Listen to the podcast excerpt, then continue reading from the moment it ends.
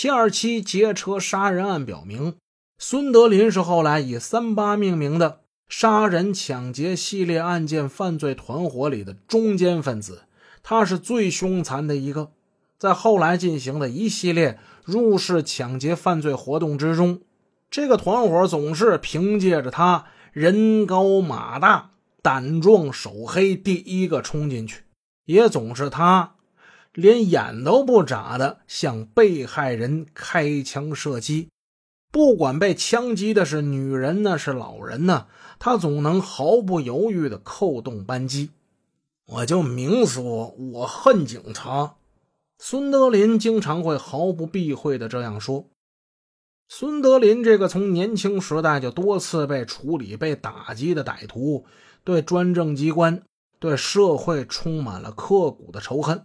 所以，他出山伊始就以民警为加害目标，以极其残忍的手段猖狂于世，这就不足为奇了。七二七劫车杀人案还表明，汪家里最终成为罪大恶极的犯罪分子，有一个发展演变的过程。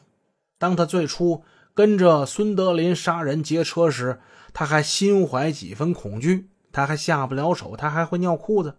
但是到后来，频频作案，特别是拥有了一支军用手枪之后，汪家里他就变了，他的凶残增加了十倍，甚至最后的时候，他连老大孙德林都不放在眼里了。连环式的抢枪计划这就失败了，最终他们并没抢到派出所所长手里那把枪。但是孙德林、汪家里依然念念不忘，他们一心要弄到杀人抢劫的得力工具，也就是枪。他们把刀子、棍棒称为冷兵器，把枪支称作热兵器。他们拉货时四处奔走，总是用一双贼眼窥视着一些单位的财会室啊、仓库啊等等重要场所。到了那些他们觉得有值钱东西的地方，他们总会多转悠一会儿。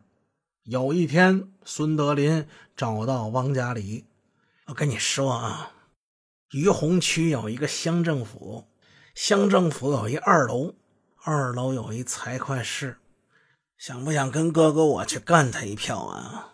嗯，汪家里点头答应。第二天，二人假装办事，就来到那乡政府的办公楼。他们来这儿踩点来了。上了二楼，他们发现一个封闭式的铁栅栏门。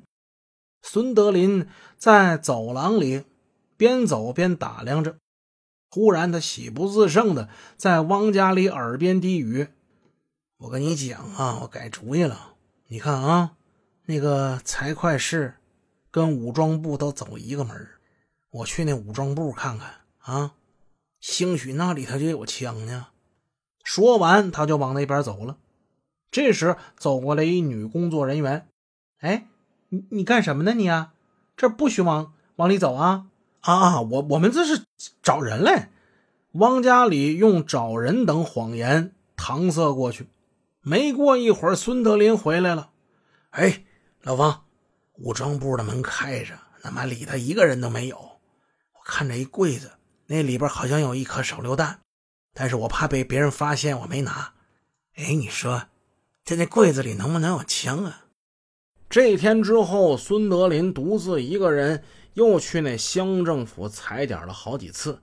他对汪家里说：“我跟你讲啊，那个楼的墙啊，我已经弄明白了，表面就刮了一层大白，里面全是土坯。”如果要是能把那坚壁墙给它掏开呀，我就能从那财会室进入武装部，那咱们可就有枪了。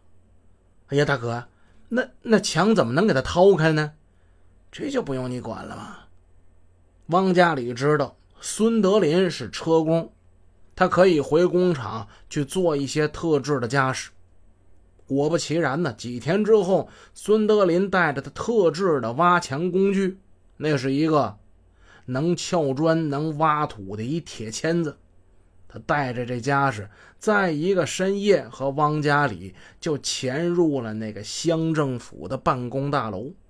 乡政府大门都没锁，也没人看大门，他们很容易的就进去了。